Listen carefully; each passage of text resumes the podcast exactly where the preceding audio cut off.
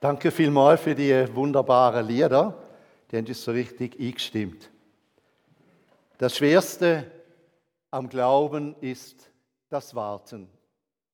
Liebe Gemeinde, es gibt Menschen, die kommen einfach immer wieder zu spät.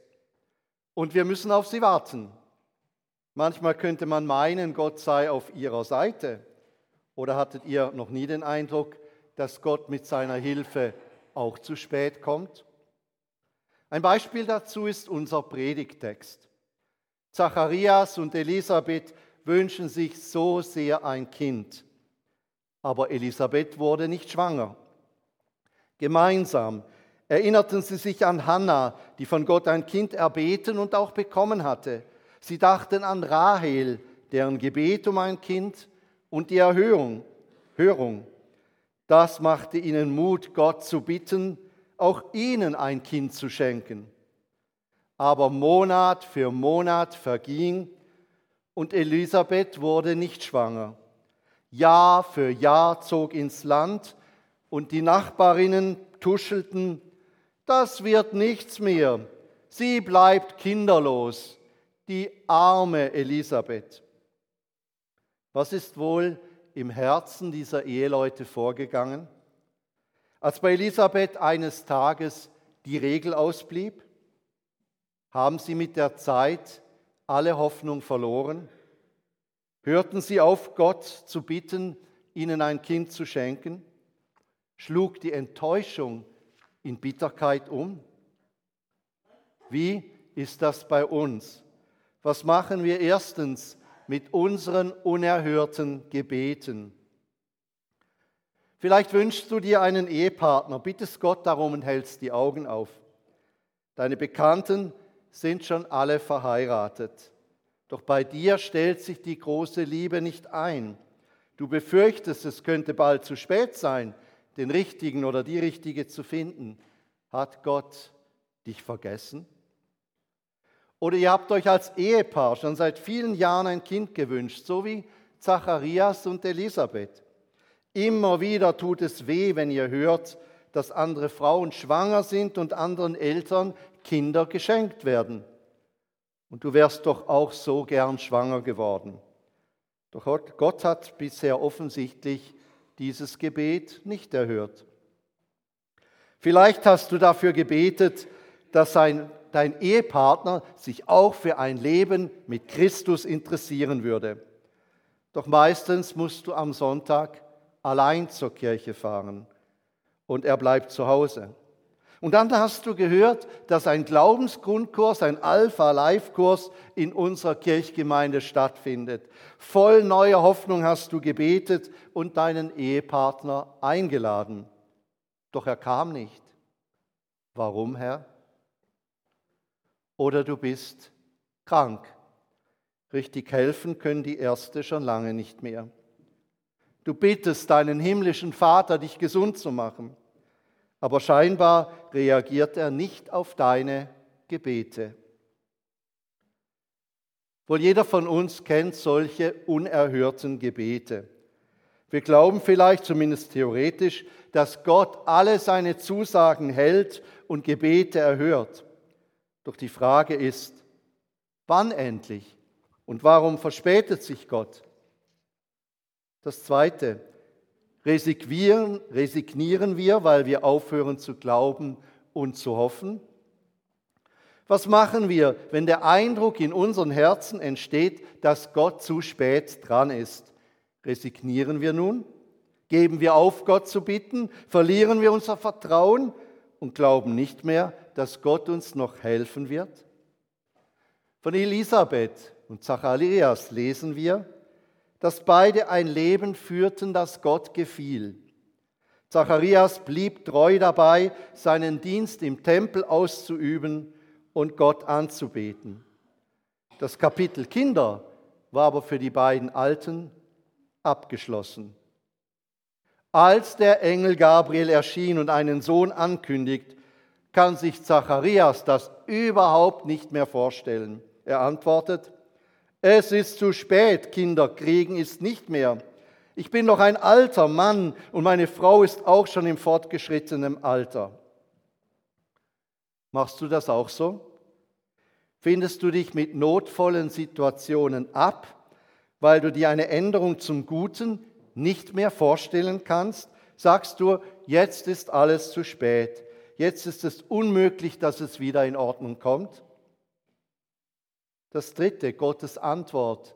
Mir ist nichts unmöglich. Das ist ja häufig der Punkt, an dem der allmächtige Gott antwortet, ach wirklich? Jetzt wollen wir doch mal sehen, was alles noch möglich ist, wenn du unmöglich sagst. Wenn wir in Schwierigkeiten stecken und die Lage völlig aussichtslos erscheint, steckt dahinter meistens ein Plan. Wenn Gott etwas Großes tun will, beginnt er mit einer Schwierigkeit. Und wenn Gott etwas sehr Großes tun will, beginnt er mit einer Unmöglichkeit. Und Gott will etwas sehr Großes tun. Er will seine übernatürliche Macht zeigen. Natürlich hätten Elisabeth und Zacharias Gott für ein Kind gedankt, als Elisabeth 30 oder 40 Jahre alt war. Aber es wäre doch eine ganz natürliche Geburt gewesen. Wir hätten wahrscheinlich gar nichts davon erfahren. Erst als die beiden schon alt geworden waren, ist die Schwangerschaft ein übernatürliches Ereignis.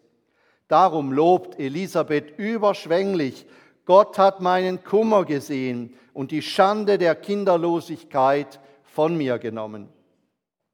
Jesus sagt später von ihrem Kind, unter allen, die von einer Frau geboren wurden, ist keiner aufgetreten, der größer ist als Johannes der Täufer. Noch 2000 Jahre äh, später erfahren wir von diesem Wunder. Gott liebt es, große Wunder zu tun. Er liebt es zu beweisen, dass bei ihm nichts unmöglich ist. Beim Vertrauen auf Gott sind nur zwei Dinge nötig. Wenig von sich selbst und viel von Gott zu halten. Glauben heißt, mit dem Unsichtbaren Ewigen zu rechnen und das ganz konkret im Alltag. Das tat der alte Priester Zacharias zunächst nicht. Er glaubte der Verheißung nicht, die ihm der Engel Gabriel im Auftrag Gottes gegeben hatte. Damit sind wir beim vierten. Es lohnt sich, auf Gottes Eingreifen zu warten. Auch ich kannte einmal eine Zeit in meinem Leben, in der mein Vertrauen erlahmte und ich nicht mehr mit Gottes Eingreifen rechnete. Es gab eine ganze Menge schwieriger Probleme in meinem Leben und Gott nahm sie offensichtlich nicht weg. Meine Unzufriedenheit und Resignation wurden immer stärker. Bezüglich meiner Gebete verschwand mein Vertrauen mit jedem Tag mehr, an dem sich die Erhörung hinzog. Ich wollte, konnte mir nur noch schwer eine Veränderung vorstellen. Die Lösung schien unmöglich zu sein. Endlich hatte ich den Mut, zu einem erfahrenen Berater in die Seelsorge zu gehen.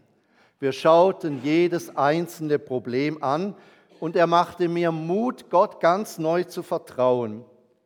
Es ging nicht in fünf Minuten oder in einer Woche, doch Gott griff sichtbar ein und er hörte eins nach dem anderen meiner Gebete. Und noch heute ist er dabei, mich und mein Leben zu verändern. Jesus verheißt, bittet, so wird euch gegeben. Sucht, so werdet ihr finden. Klopft an und es wird euch aufgetan. Denn wer da bittet, der empfängt. Und wer da sucht, der findet. Und wer da anklopft, dem wird aufgetan. Wie oft habe ich das in den vergangenen Jahren erfahren dürfen. Wenn ich die Flinte ins Korn werfen wollte, dann erinnerte mich der Heilige Geist an diesen Vers. Das hat mir oft geholfen, Zusagen Gottes festzuhalten, dran zu bleiben und Durstphasen zu durchstehen. Wenn ich meinte, meine Gebete seien an Gottes Ohren vorbeigegangen, wenn ich manchmal schon meine Bitten vergessen hatte, wurde ich von Gott überrascht. Er hatte gehört. Er hatte meine Bitte nicht vergessen. Er hatte die Erfüllung schon eingeplant.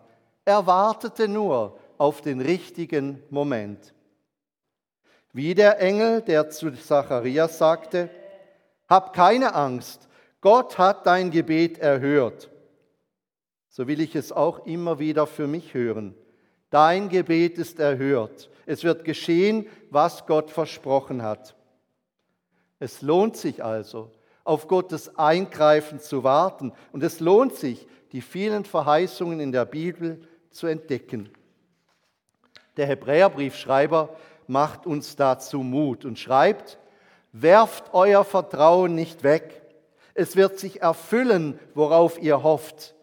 Aber ihr müsst geduldig bleiben und tun, was Gott von euch erwartet. Sicherlich hat auch Dietrich Bonhoeffer recht, als er schrieb, Gott erfüllt nicht alle unsere Wünsche, aber alle seine Verheißungen. Noch ein fünftes. Gottes Uhr allein geht richtig. Der Engel Gabriel versprach Zacharias, was ich gesagt habe, wird in Erfüllung gehen, wenn die Zeit dafür gekommen ist. Zur gegebenen Zeit wird das Versprochene eintreffen. Eben nicht nach dem Zeitplan von Zacharias, sondern nach Gottes Terminkalender. Gottes Uhr geht anders als unsere Uhren. Sie geht langsam, ist aber pünktlich. Pfarrer Ernst Modersohn schrieb einmal, unsere Uhren gehen immer vor, Gottes Uhr allein geht richtig. Abraham wartete beispielsweise 25 Jahre bis zur gegebenen Zeit, in der sein Erbe Isaak geboren wurde. 40 Jahre wartete Gott damit, Mose zum Befreier seines Volkes zu berufen und ließ ihn in dieser Zeit in der Wüste Schafe hüten. Dann erst war die gegebene Zeit. David wartete 14 Jahre zwischen seiner Salbung zum König und dem Besteigen des Königsthrons auf die gegebene Zeit. Jesus wartete bis zum 30. Lebensjahr in dem Provinz, Provinznest Nazareth. Dann erst kam die gegebene Zeit, an die Öffentlichkeit zu treten und das größte Werk der Geschichte zu beginnen, die Rettung der Welt. Als Lazarus, der Freund von Jesus, todkrank war, warteten seine Schwestern darauf, dass Jesus käme, um ihm zu helfen. Doch erst als Lazarus schon gestorben und begraben war, kam Jesus. Die Schwestern meinten vergeblich gewartet zu haben und machten Jesus Vorwürfe, weil er scheinbar zu spät kam. Doch der ging zum Grab und erweckte Lazarus wieder auf zur gegebenen Zeit zum Leben. Ja, es stimmt. Das Schwerste am Glauben ist das Warten. Mit unserer Ungeduld und unüberlegten eigenen Aktionen machen wir es oft nur noch komplizierter für Gott, alles wieder in Ordnung zu bringen. Besser ist es, Gott auch fürs Timing zu vertrauen und zu glauben, dass er zur gegebenen Zeit tut, was er versprochen hat. Der weise König Salomo schrieb einmal, das Warten der Gerechten wird Freude werden. Und David bezeugte, unbeirrt habe ich auf den Herrn gehofft. Statt die Dinge selbst in die Hand zu nehmen oder von Gott gar keine Hilfe mehr zu erwarten, sollten wir lernen zu vertrauen. Und auch da noch Gott zu vertrauen, wenn unser Unglaube unmöglich flüstert und unsere Ungeduld zu spät krächzt. In der Bahnhofshalle fährt ein Zug ein aber die Mutter steht nicht wie versprochen auf dem Bahnsteig. Dann steht die Mutter unten, denkt die Neunjährige, und schleppt den Koffer allein die Treppe hinunter. Die Mutter ist aber auch nicht unten im Bahnhof. Dann ist die Mutter draußen, mit dem Koffer geht's durch die große Halle. Die Mutter ist auch nicht vor dem Bahnhof. Das Kind ist ein wenig erstaunt. Es ist so anders, als es sich noch während der Fahrt ausgemalt hat. Aber es bleibt ruhig. Dann ist der Mutter eben die Tram weggefahren. Das Mädchen setzt sich schützend auf den Koffer, der seinen ganzen Besitz an Kleidung enthält, und schaut in die Richtung, aus der die Mutter kommen müsste. Zehn Minuten sind vergangen. Mitleidige Augen streifen im Vorbeigehen das einsame Kind. Es sitzt da, wachsam, ruhig und selbstverständlich, wie in der ersten Minute. Der Kopf fliegt nicht von rechts nach links, keine Tränen stehen ihm in den Augen, keine Verärgerung entstellt das Gesicht. Die Augen schauen nach der einen Richtung, aus der die Mutter kommen muss. Plötzlich steht die Mutter da. Sie kam aus einer ganz anderen Richtung, als die Tochter gedacht hatte. Es hatte unvorhergesehen jemand unterwegs ihre Hilfe benötigt. Und so hatte das eigene Kind warten müssen. Nun fiel der jubelnde Ruf, Mutter und mein Kind in eins zusammen. Hast du große Angst gehabt, als ich weder oben noch unten im Bahnhof war? Angst? Aber Mutter, ich wusste doch, dass du kommst. Die Mutter kann nicht anders, sie nimmt noch einmal das Kind in die Arme. Doch abends liegt die Mutter noch lange wach und sieht immer wieder das Kind vor sich, wie es ruhig und zuversichtlich am Bahnhof auf sie wartete. Sie schämt sich auf einmal.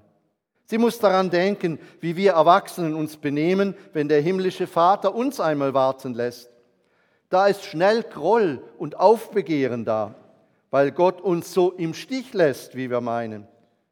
Ich habe doch nichts Schlechtes getan. Ich habe mich doch so bemüht, ein guter Christ zu sein. Doch die Ungeduld zerstört immer wieder unseren Glauben, unser Vertrauen auf Gottes Eingreifen. Das wartende Kind machte der Mutter keine Vorwürfe. Es rechnete ihr nicht vor, wann sie hätte da sein müssen, um seine Liebe nicht zu verlieren. Das Kind trug den schweren Koffer, wartete und sagte dann, ich wusste, dass die Mutter kommt. Und zuletzt jubelte es. Nachts vor dem Einschlafen dachte die müde Frau, heute war mein Kind ein Vorbild für mein Leben.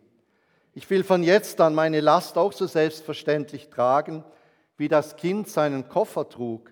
Und ich will geduldig auf Gottes Hilfe warten. Gottes Hilfe kommt zur gegebenen Zeit, vielleicht jedoch von einer ganz anderen Seite, als ich es erwarte. Darum, wirf dein Vertrauen nicht weg. Warten, hoffnungsvolles, geduldiges Warten erhält eine große Belohnung. Gott erfüllt alle seine Verheißungen zur gegebenen Zeit, auch die Zusagen, die er dir gemacht hat. So ist es. Amen.